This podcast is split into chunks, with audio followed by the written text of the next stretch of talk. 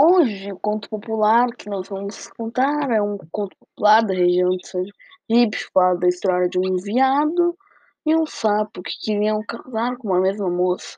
E o nome?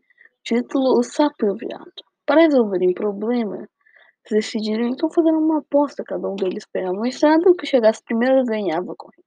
E a mão da moça de prêmio. O veado não, mas o veado não contava com a esperteza do sapo Ficou tudo combinado e cada qual seguiu por sua estrada. O veado estava muito alegre, jogando ser ele quem ganhava a aposta. Mas o sapo de sabido reuniu todos os sapos um atrás do outro, em toda a extensão do caminho.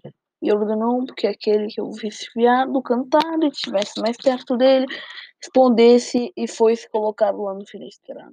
Quando o veado cantava logo, o sapo respondia. No final do caminho já o sapo estava do ponto final.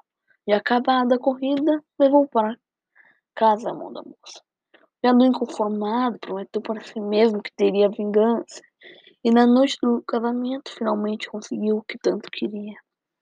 Quando foi na noite do casamento, encheu um poço que tinha no quintal de sapo de do sapo de água fervendo.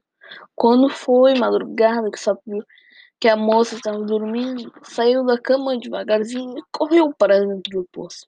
Quando for caindo dentro, não disse, mas nem Je ai Jesus!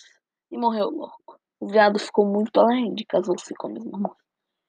Nesse conto popular, retirado da região de Sergipe, a gente ouviu a história de dois animais muito espertos. Sabe, o primeiro a mostrar sua sabedoria ao trapacear para ganhar o veado muitos amigos da mesma espécie.